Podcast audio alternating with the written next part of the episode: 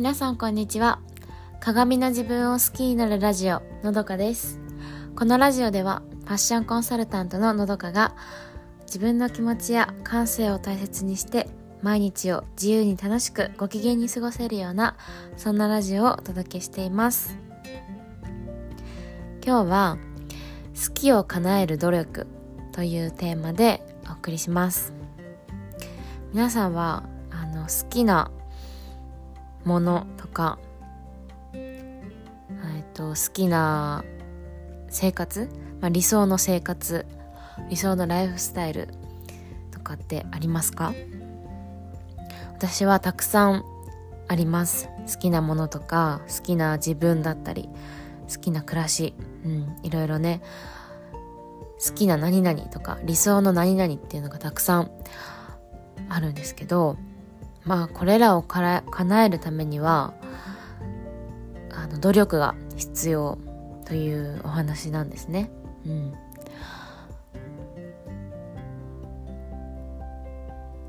まああの好きなことを仕事にするとかそれもありますね。好きなことをやるとか好きな自分でいる好きな体型で体型を維持するとか、うん、でまあ好きなものとか理想の何かをやってる時の自分って、まあ、楽しいっていう感情があると思います。うん、だけどこの楽しいっていうのはイコール楽ではないんですよね。これに気づいたのはちょうど昨日なんですよ。なんか今まではその楽しいってイコール楽だと思ってたんですよね。っていうのも、うん、あの努力をしたら楽しい努力の先に楽しいイコール楽の世界が待ってると思うんですよ。やっぱり楽しいイコール楽になるにはあのかなりの努力というかそれ相のなんかなんだろうな、まあ、頑張りというかうん。にたどり着けば、まあ、なんか好きなことをやって楽しくてもうそれが当たり前になるとそれが楽って思える。そういう人生が楽って思えちゃうっていう。でも本当にそれぐらい楽になるにはそんじょそこらの頑張りじゃできないのかなって思います。うん、でその好きなものとか理想の人生って追求すればするほど、まあ、難易度それを叶える難易度とかっていうのは上がると思うんですよね。ファッションで言うとあのー、最初はユニクロでね満足していたけどまあそのユニクロのファッションユニクロで買ったものでファッションをしていくうちにあファッション楽しいってなってもっといろんなファッションしてみたいなとかあのいろんなブランドのものを見てみたいなと思ってまあそこで情報とか集めるじゃないですか。うん。た時にどんどんそれを見ていくとまあハイブランドの魅力に気づくわけですよね。うん。まあ、その行き着く先はあのそれぞれだと思いますけどまあ一例としてそういうユニクロからちょっと離れた次のステージというか、うん、ファッションのいろんなものを知ってそうハイブランドの魅力を知るとあいいこれいいなこういうのこのバッグ欲しいなとかって思うんだけどやっぱりそれはお金がねかかるものになってくるとじゃあそこであじゃあこのレを買うためにはあのもうちょっとお金を貯めよう貯めなきゃいけないなとかもっと仕事頑張ろうとか、うん、これがまあ努力にあたるわけですけど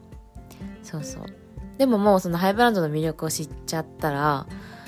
その憧れとか好きっていう気持ちを消すことはやっぱできないんですよね。そう。だからそこに何としてでもたどり着けるように、まあ、頑張るしかないんですよ。うん、であとはまあちょっと例を変えると自分で考えないで誰かに選んでもらうっていうのは簡単だし楽ですよね。そう。ファッションだったらコーディネートとか、うん、あのアイテム一つ選ぶにしてもこれがいいんじゃないって言って「はい分かりました」ってって言ってそれを買うっていうのは別に、まあ、お金を出すのは自分かもしれないまあ、自分ですけど、まあ、その選ぶとかっていうのって意外にすごく、あの、特にそのお金がない時って値段をも気にしなきゃいけないからその中でやっぱ考えるとかってなると本当に選択肢って限られてくるしすごいいろいろ考えると思うんですけど、だからそういうのを考えなくていいっていう選び方だったら楽なんですけどでもそのやっぱ自分の好きなものとかあの自分今の自分に見合う、まあ、金額のものとかでもやっぱり自分が着たときめくファッションしたいとか、うん、っていうものを叶えるにはやっぱり自分で考えることが必要だし選んで買うっていうことが必要になってくるんですよね。それがまあ努力にあたります。そう簡単じゃないし楽じゃないんだけどでもその努力とか頑張りの先には楽しい嬉しい幸せっていう未来が待ってると思うんですよ。うん、もちろんその未来にないざなった時にじゃそこで終わるかっていうとやっぱそそこで終わらずにやっぱそしたら次のステージが待ってるわけなんですよね。もっともっとこういうもっと好きなものがあの出てきたりとかもっともっとっていうのが出てくるからやっぱまたそこでもあの、まあ、少なからず、まあ、頑張りだったりとか、うん、っていうのは必要になってくるんですけどでもそれってやっぱりそのさっき言ったようにある程度いけばなんかそのうんと努力に対するなんだろうな、まあ、ちょっと大げさかもしれないですけど苦しみとかなんか大変っていうのは多分積み重ねていくとその苦しさ大変さっていうのは軽減されていくと思うんですよね。逆にそれが楽しくなっちゃうみたいなもうその次元までいけると本当になんかねあの人生すごい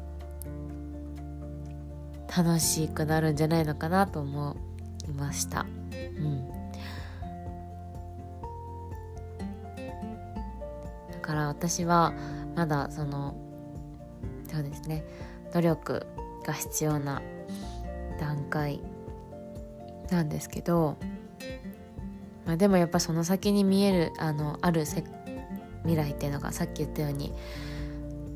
自分の好きなものとか理想の生活を叶えたらやっぱりそれが何より嬉しいし幸せだなって思うのであの頑張ろうと思いました。はい、えー、今日もお聞きお聞きいただきありがとうございました。えっとですねちょっと今、その、この鏡の自分を好きになるラジオの他にもう一つ、あの、実は、ポッドキャストのアカウントというか番組がスタートしました。えっ、ー、と、それは、えー、ちょっとお待ちくださいね。あ、そうそう。好きなことを仕事にする女たちという番組です。はい。あのーこれはですね